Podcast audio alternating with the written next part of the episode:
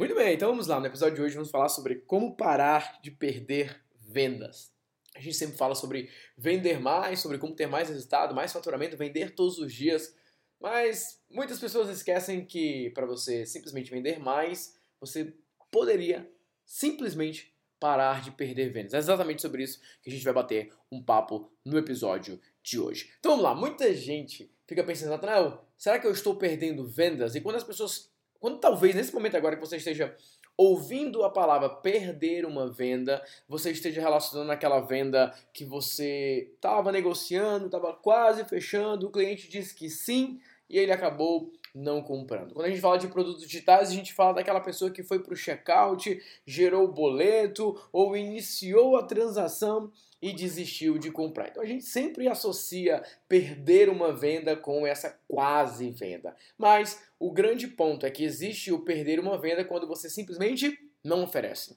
Essa é a, é a, grande causa que muitas pessoas estão simplesmente perdendo uma venda, é porque elas não oferecem, elas não fizeram uma oferta. Eu lembro que logo que eu comecei como um consultor, uh, lá em 2011, eu fui participar de uma palestra e era o lançamento de um site de compra coletiva e o dono daquele, daquele novo site, ele era um dono de uma agência também. E eu lembro que o simples fato de... acabou né, a palestra, a maioria das pessoas começaram a ir embora e ficou aí cerca de 10 pessoas ali ao redor do palestrante fazendo algumas perguntas e eu fiquei um, da, uh, um dos que ficou esperando para fazer uma pergunta para ele. E eu não lembro nem bem o que, que eu perguntei para ele, acho que eu perguntei alguma coisa de equipe, mas eu falei assim, ó, oh, fulano, é, eu tenho uma agência de SEO e meu trabalho hoje está em ajudar as empresas a vender através do Google e tudo mais. E eu vi que você também presta esse serviço. E eu perguntei alguma coisa de como é que ele organizava a equipe, alguma coisa nesse sentido.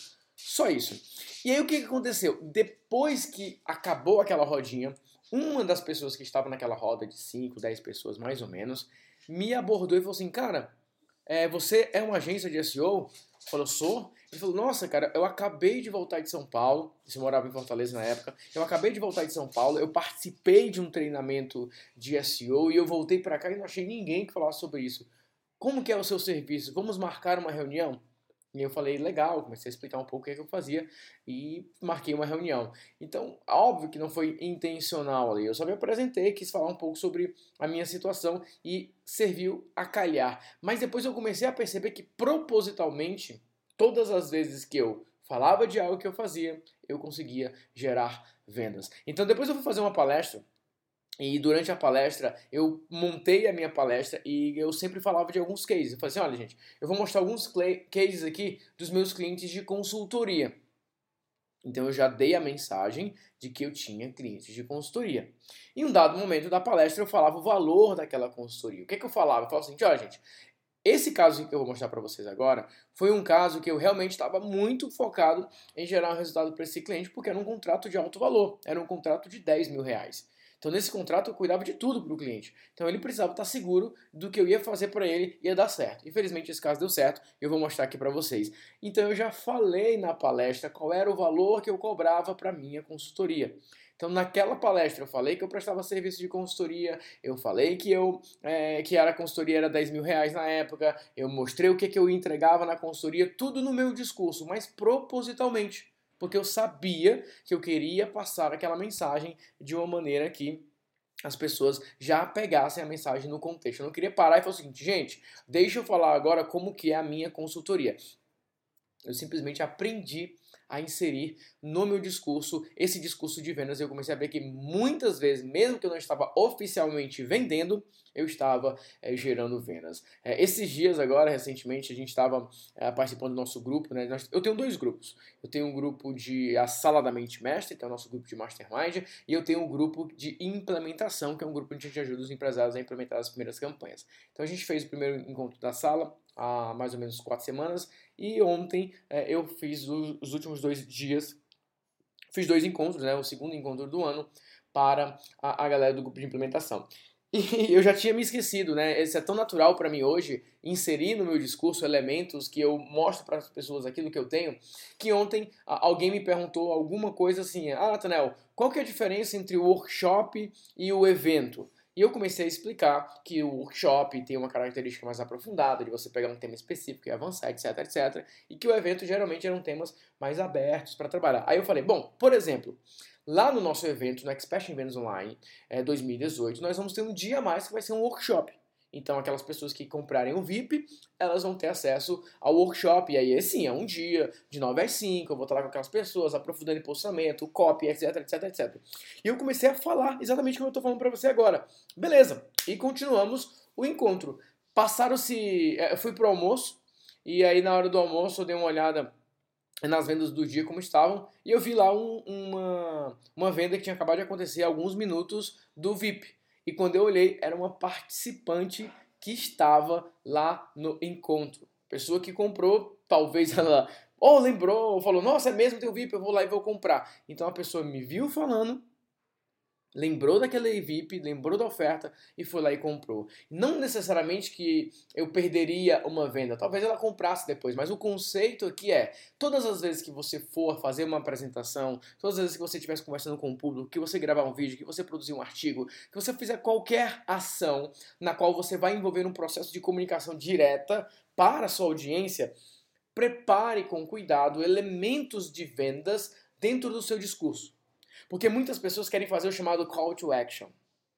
Ah, quando terminar o conteúdo, eu vou falar, bom, e se você quiser, isso é válido também. Eu mesmo faço isso aqui mesmo no nosso podcast. Isso é válido. Mas é diferente de quando você aprende a parar de perder vendas simplesmente porque você não tem um discurso estruturado, um discurso montado, uma mensagem ali que você sempre aponta para alguns elementos que acabam te ajudando a vender. Então, a, o grande ponto para você parar de perder vendas é você nunca mais falar nada sem propósito tudo que você vai apresentar em termos de conteúdo, é óbvio que você não precisa, vai responder uma pessoa, nossa, como é que eu vou vender para a pessoa? Não é esse tipo de preparação que eu estou falando. Eu estou falando o seguinte: vai gravar um podcast, vai escrever um artigo, vai fazer um vídeo para o YouTube, vai fazer uma palestra, vai fazer uma apresentação. Saiba quais são os pontos, os elementos para onde você quer direcionar as pessoas? Quando eu fui fazer essa palestra para os empresários, eu sabia que eu queria fechar contratos de consultoria ali. Então todo o meu discurso foi direcionando as pessoas para aquele tipo de mensagem. Você precisa saber qual é o objetivo do seu conteúdo, qual é a meta final do seu conteúdo, da sua mensagem, da sua palestra. Tem gente que faz um conteúdo muito bacana, não insere nenhuma oferta no meio do conteúdo e no final fala: ah, se inscreve no meu canal, deixa aí um comentário.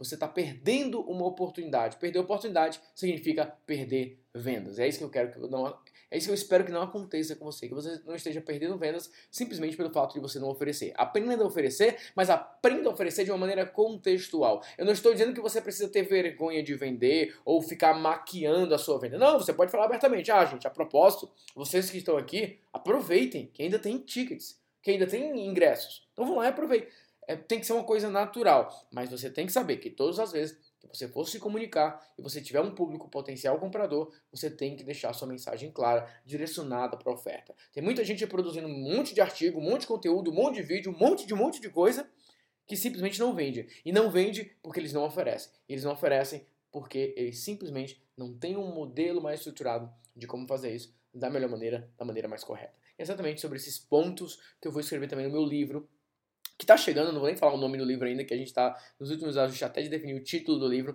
mas o meu livro vai falar exatamente sobre isso. Como é que você chama atenção, como é que você cria um discurso com elementos que prendam a atenção, mas principalmente, como é que você transforma a atenção em lucro.